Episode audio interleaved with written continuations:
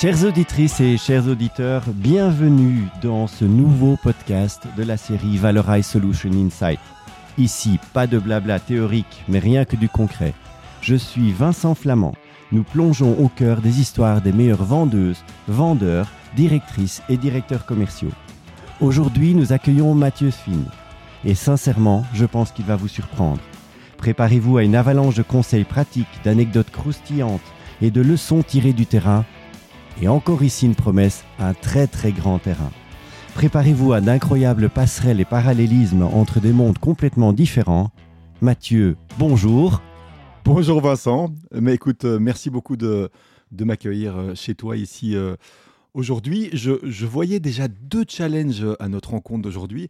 Eh bien, tu viens de m'en rajouter un troisième. Ah Alors, bon? les, les deux challenges que je voyais, c'était premièrement faire face à ma propre voix dans le cadre d'un podcast. Le deuxième challenge, c'était de me dire, bah mince, je vais devoir dire quelque chose d'intelligent aujourd'hui. Mais non, non. Et là, comme troisième challenge, tu viens de me mettre la barre La barre. très très haute et donc il va falloir la, franchir. Donc merci. Écoute, pour ces challenges. euh, avec grand plaisir, avec grand plaisir et, et ravi de t'avoir parmi nous. Et vous, chers euh, auditeurs, tout d'abord, merci d'être euh, à nouveau à l'écoute. Attachez vos ceintures et c'est parti. Bon, on va commencer gentiment quand même, hein, Ma- Ma- Mathieu. Merci. Euh, quel est ton état d'esprit aujourd'hui? Ah bah écoute, mon état d'esprit, je suis là euh, plein d'énergie, positif, et voilà, j'ai envie de partager euh, un maximum de choses sur euh, mon expérience, mon expertise, et qu'on puisse avoir une chouette discussion informelle autour de ces micros dans un beau cadre comme aujourd'hui. D'accord, d'accord, d'accord. En fait, en fait, on, on- on va commencer. Je, je te connais un tout petit peu. Tu as deux grandes passions. Exact. Est-ce que tu veux que je t'en parle, Vincent? Non, bah oui, évidemment. Donc voilà, je, je me, je me décris comme un, un expert en vente. Et donc, euh, pour moi, la vente, c'est c'est, euh, c'est plus qu'un plus qu'un métier, plus qu'une expertise. C'est une de mes deux grandes passions. D'accord. Donc, un, la vente. Un, la vente. Et la deuxième passion, c'est la scène. La scène au sens large du terme, euh, dans le sens où voilà, j'aime tout ce qui se passe sur des scènes, des présentations, le théâtre, mais surtout la magie. Et donc, moi, mes deux grandes passions dans la vie, c'est la vente et la magie. Et en fait, j'aime euh, ces deux univers, j'aime les ponts a entre ces univers. Et pour terminer un petit peu une, une courte description de, de- de mes passions, de mon expérience, de mon expertise, en plus de ces deux, euh, de ces deux facettes, euh, j'ai une expérience aussi euh, atypique ces dernières années, c'est-à-dire que j'ai voyagé avec ma famille au long cours pendant quatre années Quatre années. quatre années de voyage au long cours en famille. Et donc voilà, en plus de ces deux passions, j'ai aussi un, un- un parcours atypique. Et en fait, j'aime les jonctions entre cet univers du voyage, de la vente, de la magie, de voir tous les ponts qu'il y a entre eux. Et voilà, moi, c'est vraiment les trois univers qui me font, euh, qui me font vibrer. Et quand je peux faire des jonctions entre tous ces univers, ah bah, ça me rend heureux. Eh bien, ça, c'est super. Mais tu sais quoi? On va les garder un tout petit peu en haleine. Je te propose qu'on termine par la magie, on commence par la vente, on passe sur le voyage et on arrivera à la fin du podcast sur, euh, sur la magie. Quel voyage, Vincent, magnifique. Ah oui, oui, oui, on est, on est, on est parti. Euh, tu te décris comme un expert, comme un pro de la vente. Euh, Peut-être ça vaut quand même la peine que tu nous détailles en, en- en quelques, en quelques minutes ton, ton, ton parcours. Tu, tu es vendeur, tu y es arrivé comment? Où tu es? Où- Comment ça s'est passé? Voilà, bah écoute, alors j'ai fait euh, donc moi une, très grande ma partie, une très grande partie de ma carrière euh, dans une euh, très grosse boîte euh, de l'agroalimentaire, des fast moving consumer goods, dans lequel je suis rentré en me disant, bah, en fait, je voudrais faire du, marketing. Et donc j'ai commencé ma vie professionnelle en me disant, je veux être un marketeer. Et donc en fait, j'ai commencé par pas par la vente, mais par du marketing, deux, trois, quelques années de marketing. Et à un moment donné, j'ai eu l'opportunité de passer en trade marketing et, et key account management. Et je voulais faire une petite parenthèse pour revenir au marketing. Et en fait, à ce moment-là, je me suis dit, mais en fait, non, Mathieu, toi, t'es pas un marketeer, t'es un sales. Et en fait, j'ai plus jamais quitté le, milieu de la vente depuis ce moment-là. Donc voilà, j'ai fait toute ma carrière, euh, euh, enfin une grosse partie de ma carrière dans une très grosse boîte des FMCG. Euh, dans laquelle j'ai vraiment appris énormément de choses. J'ai- fait plein de jobs différents, comme Key Account Manager, Group Account Manager.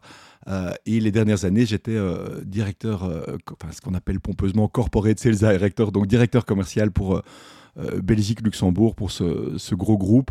Euh, voilà, donc en charge de la stratégie commerciale, des équipes commerciales.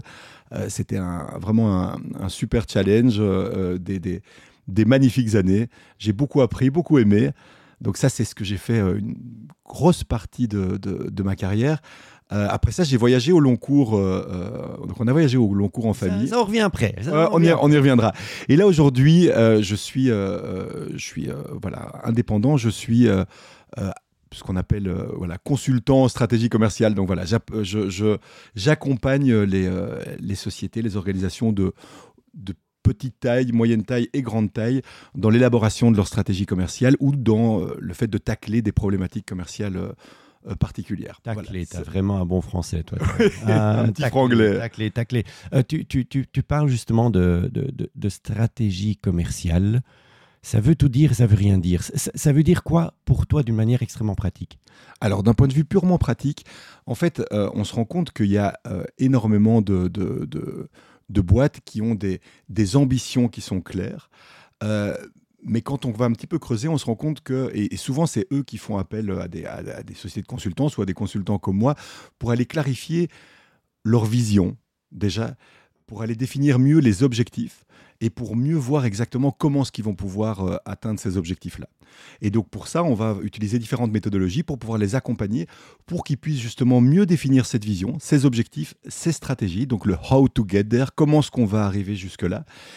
Et euh, on remarque aussi régulièrement que euh, c'est intéressant de pouvoir travailler avec eux sur le fait d'aller construire euh, ce qu'on va appeler la selling story, de vraiment pouvoir aller construire toute la façon dont ils vont, dont ils vont pouvoir vendre, de pouvoir anticiper les barrières pour pouvoir mieux les, les lever. Donc voilà, ça c'est mon job aujourd'hui, c'est d'accompagner les, les sociétés, les organisations euh, qui, ont, euh, qui ont un produit ou un service à vendre et qui aujourd'hui estiment qu'ils ont des difficultés à savoir exactement comment est-ce qu'ils vont pouvoir le vendre, à qui est-ce qu'ils vont pouvoir le vendre et quel est le chemin qu'ils vont devoir faire pour pouvoir euh, réussir ça. Et si toi, tu devais définir ou illustrer le, défi le plus important, ce serait quoi? Alors, ça dépend évidemment des tailles et des, des, sociétés, mais si je peux prendre un exemple d'une euh, start-up avec laquelle j'ai travaillé dernièrement, mais je pense qu'un des, un des plus grands défis qu'ils ont aujourd'hui, c'est euh, de se dire, ben, en fait, on a un service, on a un produit qui se vend,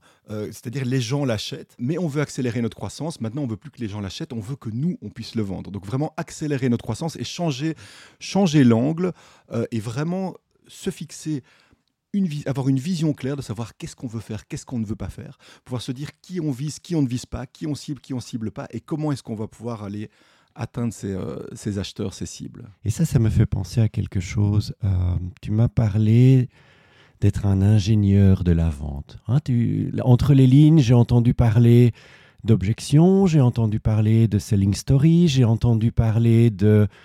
Tu l'as pas dit comme ça, mais il y, y, a un aspect de on me l'achète, mais maintenant, il faudrait qu'on s'accélère et qu'on apprenne à vendre. Donc, il y, a peut-être une peur là, quelque part, de, de, vendre. Bah oui, en fait, il y a, y a, euh, dans la perception, dans l'imaginaire collectif, il y a encore quand même un petit peu euh, une certaine... Euh, euh, peur ou méfiance par rapport à la vente. Hein. Quand on dit qu'on est un spécialiste de la vente, ben ça, il y a parfois une certaine méfiance un derrière. seller en fait. Oui, tu vas nous fourguer un truc qu'on n'a pas besoin. Exactement, exactement.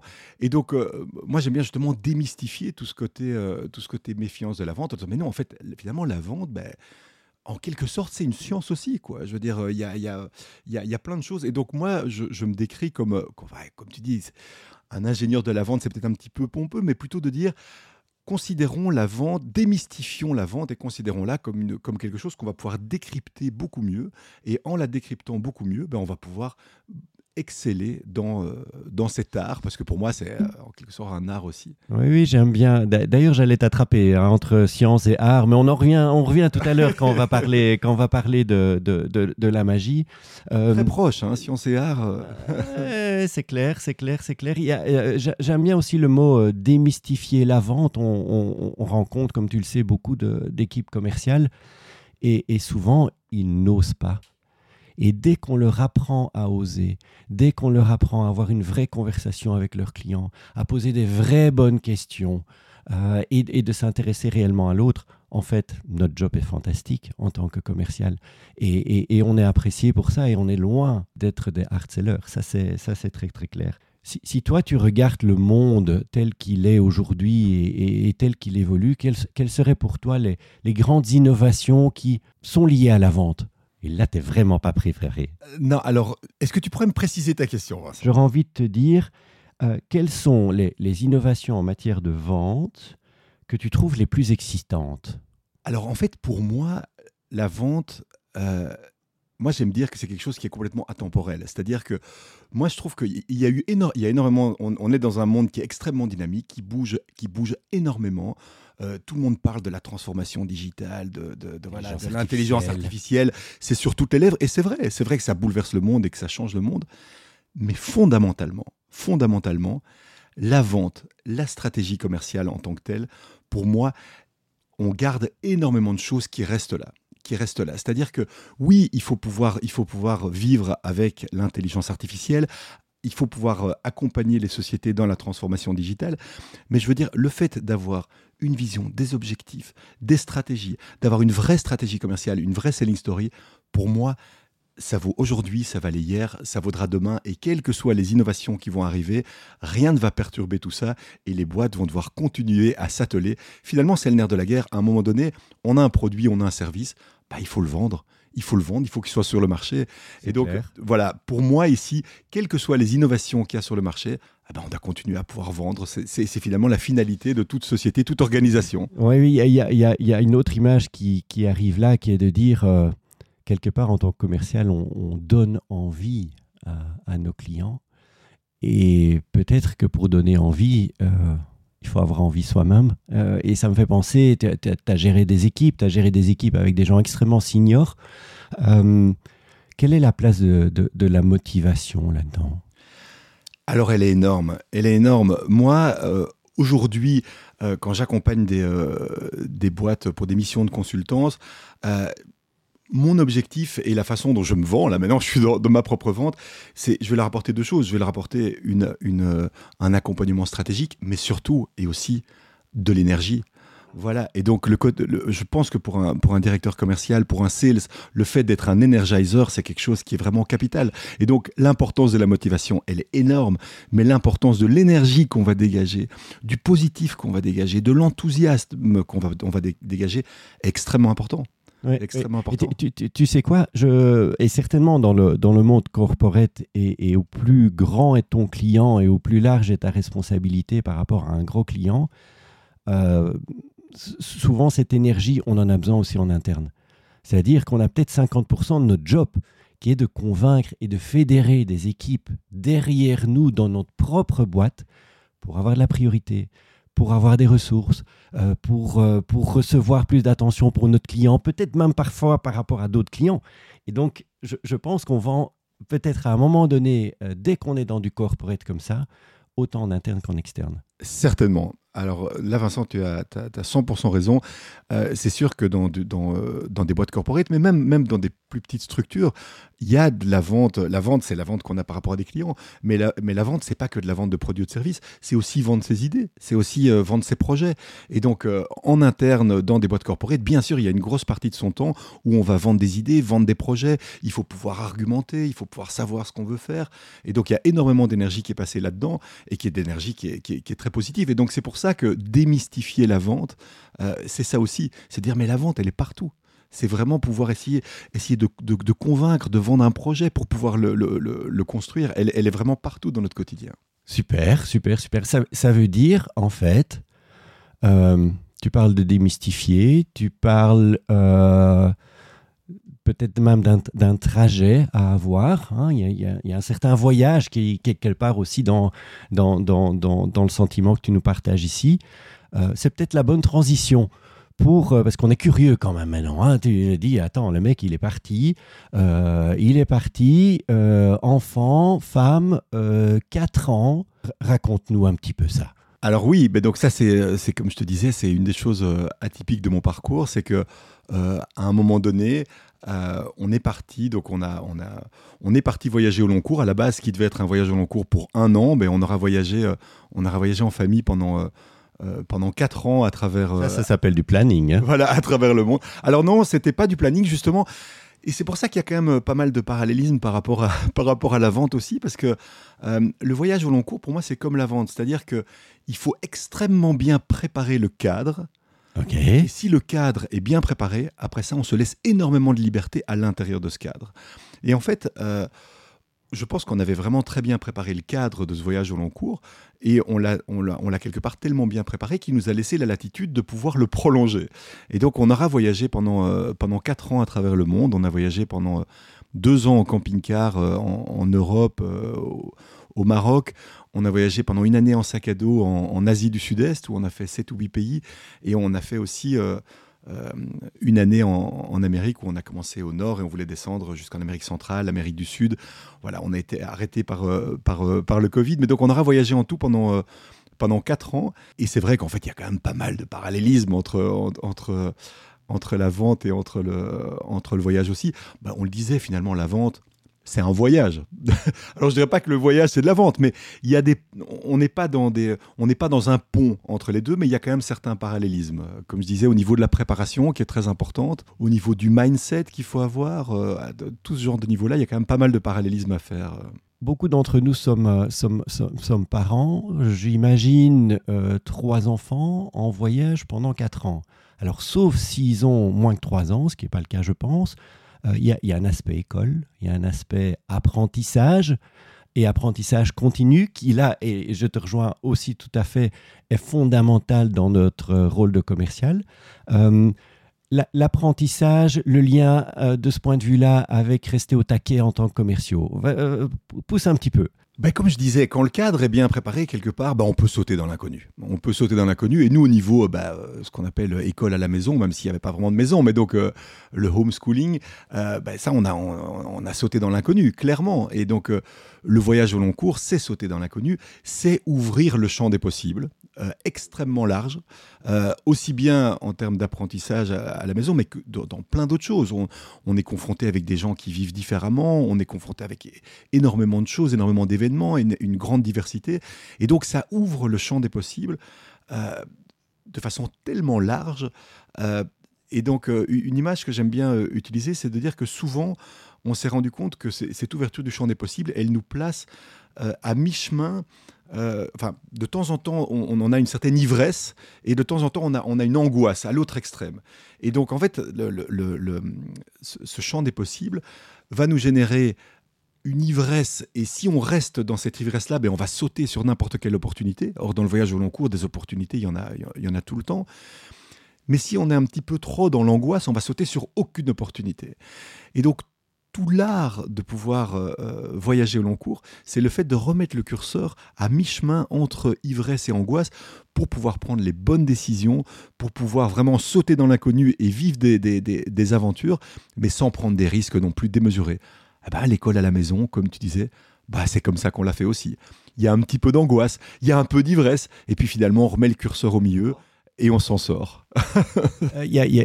en, fait, en fait avec, le, avec le parallélisme par rapport à la vente, il y a... Euh, euh, on, reçoit plein de demandes de clients, on reçoit peut-être beaucoup d'offres à faire, euh, il y a peut-être plein de gens qui sont intéressés par plein de trucs. Si on saute surtout dans l'ivresse, peut-être qu'on ne travaille pas sur les bons projets. Et, clairement, dans, par exemple, le monde de, dans lequel tu as, tu as, beaucoup travaillé, euh, on reçoit des briefings de clients, on reçoit des demandes de nouveaux produits à développer, on peut recevoir un, tas de choses comme ça. Et si on saute sur tout, on brûle nos ressources et on ne travaille pas sur les bons projets. Et c'est, en vente, on va l'appeler la qualification. Comment est-ce qu'on va s'assurer d'avoir suffisamment d'ivresse pour donner l'envie, avoir l'envie et avoir l'énergie, et en même temps ne pas en avoir trop pour choisir sur quoi on met, on met réellement euh, le, focus des gens et des équipes. Tu, sais, ah, là j'ai l'impression que c'est moi qui suis interviewé, mais quelque part, si tu dois perdre un deal, il vaut mieux le perdre le plus vite possible. Bien sûr, c'est pour ça que le euh, parallélisme ivresse, angoisse, bah, il vaut aussi pour le, pour le business, pour la vente. C'est euh, de pouvoir réussir à mettre le curseur pour bien, bien étudier les deux positions et remettre le curseur euh, relativement au centre de ces deux sentiments. Donc si on a parmi nos auditeurs des gens comme ça qui ont euh, ce rêve de, de, de, partir, enfin un, ils viennent à une de tes conférences, deux, ils achètent ton bouquin, et, et, et, trois, c'est peut-être ce, souvenir, en tout cas c'est ce que moi j'entends de toi, c'est l'importance et le cadre. Merci de le souligner, Vincent. C'est vrai qu'on a écrit un bouquin qui s'appelle Et si vous larguiez les amarres, le nomadisme en famille, testé, approuvé aux éditions Kennes. Donc, si vous voulez en savoir plus sur le voyage au long cours, sur le fait de sauter dans l'inconnu, sur le nomadisme en famille, bah, je vous invite à lire, euh, euh, à lire ce livre. Euh, voilà, j'espère que vous y trouverez plein d'informations. Merci Vincent. Ça, c'était le moment autopub, hein, les amis. Voilà, exactement, exactement. Et c'est pas fini. Alors, effectivement, c'est pas fini. On a fait, fait une énorme promesse à nos auditeurs en, début de podcast. C'était d'arriver. Faut quand même s'imaginer. Hein, on prend, on prend un commercial, un commercial corporate qui euh, fait euh, du théâtre, qui euh, après décide de, de, partir pendant quatre ans. Hein, on a parlé de ta passion de la vente, on a, passé, on a parlé de ton expérience en, voyage. évidemment, on pourrait, on pourrait y rester très très longtemps. la magie. Il faut quand même s'imaginer le corporate account director, hein, pour utiliser les bons mots, qui est magicien. Alors là, il va falloir, il va falloir que tu nous expliques, surtout que tu m'as dit que c'était très proche de la vente, hein, la magie et la vente. Alors tout d'abord, euh, c'est important de dire, moi je, je me, je me définis pas comme un magicien. Je suis un vendeur, mais par contre, j'ai plongé dans cet univers de la magie, mais vraiment avec, avec énormément de passion. Je me suis immergé, de, de, imprégné de cet univers. Euh, lors de notre voyage au long cours, j'ai rencontré des magiciens dans 15 pays différents euh, euh, avec qui j'ai partagé des choses. J'ai suivi des cours en Asie aussi. Donc je me suis vraiment immergé dans, dans, dans ce milieu. Je suis un passionné de, la magie, mais je suis avant tout un vendeur. Donc j'aime pas me définir comme un magicien. Je suis un passionné de magie. J'adore, je pratique la magie, j'adore la magie. mais je suis avant tout un, sales avant d'être un, avant d'être un, magicien. Alors la magie pour moi c'est plein de choses. Comme je te l'ai dit, c'est euh, c'est une passion. Euh, alors en voyage, la magie c'est extraordinaire parce que la magie c'est universel. La magie elle n'a pas de langue. On peut, on, peut, se retrouver avec des, des, avec des gens euh, à l'autre bout du monde. moi, je me souviens, j'étais avec les enfants, on était dans une, dans une, une, école avec des jeunes enfants au Népal qui, avec lesquels on n'avait aucune langue commune. mais le fait d'aller faire quelques tours de magie, bah, c'est un icebreaker incroyable. Quoi. Après ça, les enfants arrivent, ils accourent, c'est extraordinaire. C'est vraiment universel, la magie.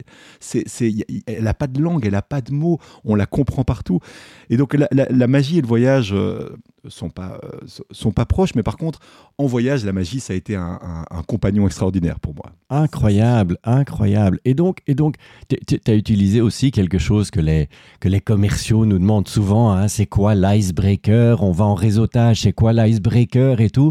Donc toi, tu nous dis, euh, ben, devenez magicien et vous allez avoir un icebreaker. Bah, alors peut-être pas pour un sales, mais en tout cas, en tout cas en voyage au long cours, ce qui, est, ce, qui est, ce qui est passionnant et ce que tous les voyageurs veulent finalement, c'est avoir des rencontres authentiques. Je dirais, les, les, souvenirs qu'on a dans la tête, c'est pas les c'est pas les endroits, les, les, plus beaux hôtels, les plus beaux endroits. Non, c'est les rencontres les plus, euh, les plus vraies, les plus authentiques.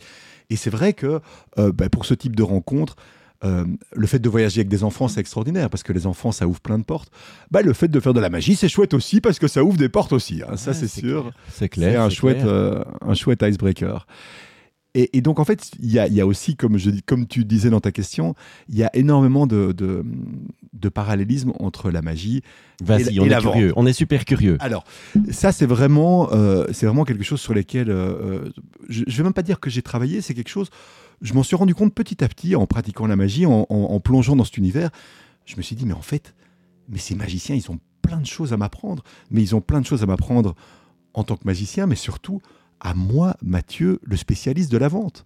Et en fait, euh, euh, je me suis rendu compte que les magiciens, finalement, euh, excellaient dans les processus de vente et avaient énormément de choses à partager et à apprendre aux vendeurs. Et aujourd'hui, à titre purement, euh, à titre très provocatif, euh, comme on en a déjà parlé, ben, voilà, j'ai développé un, un, un, keynote, ce que j'appelle Sales and Magic. Et en fait, ce sont les neuf erreurs que les sales font souvent et que les magiciens ne font pas. Et donc en fait là c'est vraiment... Alors tu vas faire ce que tu veux, mais on en veut au moins un aujourd'hui. Ah bah dis donc Vincent, bah écoute, euh, oui. Ah non mais Voilà, c'est clair. voilà. Non, c'est non, c'est clair. La- la- la- la- L'erreur, l'erreur que le magicien, la- la- le top de l'erreur que le magicien ne fait pas et que les commerciaux font. Alors, je vais pas te donner le top parce qu'il y en a vraiment, il y en a vraiment neuf. hein. Il y en a vraiment neuf. On peut y aller euh, dans, dans tous les détails, mais je peux bien te donner un petit, euh, un petit teasing évidemment pour pas te laisser, te- pour pas vous laisser sans rien. Mais un à titre d'exemple, au niveau de la préparation. Ben, en fait, une des erreurs classiques que les sales vont faire et que les magiciens ne font pas, ça va être euh, de ne pas avoir une préparation pertinente avant de commencer un voyage dans la vente. Hein, avant de clairement, commencer- clairement. alors, je ne parle pas de pas de préparation parce que les sales se préparent généralement. Je parle de ne pas avoir une préparation pertinente.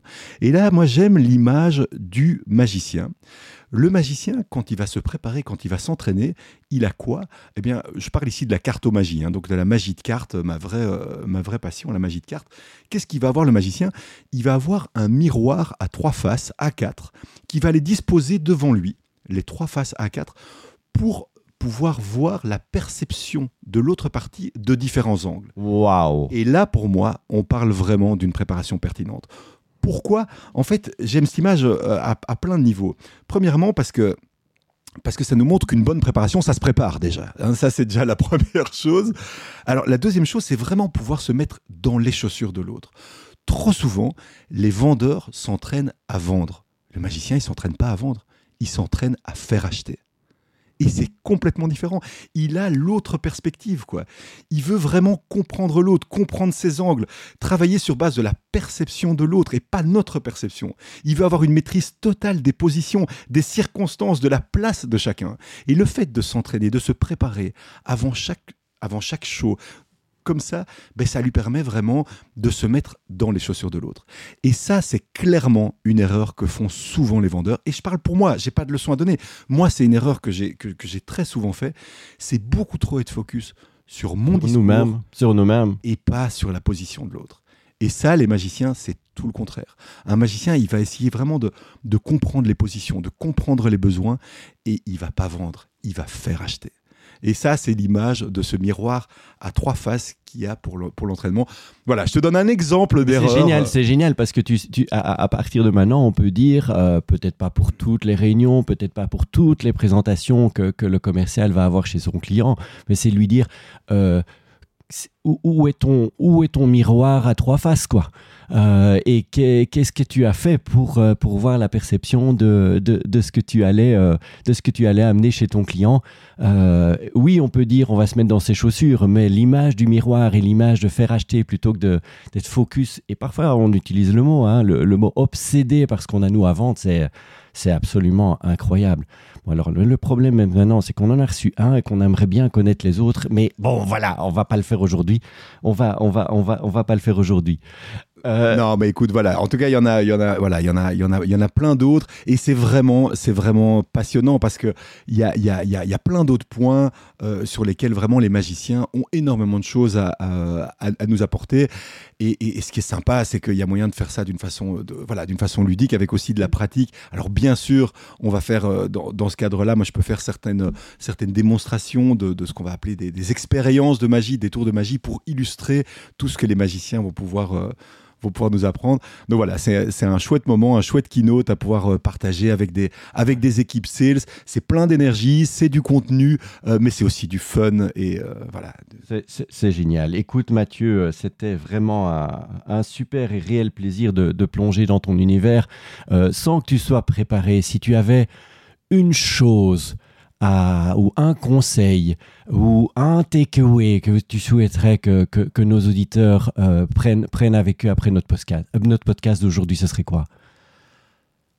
Alors je vais refaire un petit step back. Alors si je voudrais un takeaway, je voudrais dire en fait que, que moi, à titre purement personnel, j'ai eu énormément de plaisir à pouvoir faire des ponts entre mes passions et, dans mon expérience. Et, voilà, je trouve que, on, a, on, sous-estime très souvent les compétences transférables qu'on peut avoir dans une passion ou dans une des facettes de notre vie vers une autre. Et je trouve que voilà, de pouvoir jongler entre ces ponts-là, c'est quelque chose qui est hyper énergisant pour soi-même. Et quand c'est énergisant pour soi-même, bah, c'est une énergie qu'on a envie de partager. C'est clair, c'est clair, c'est voilà.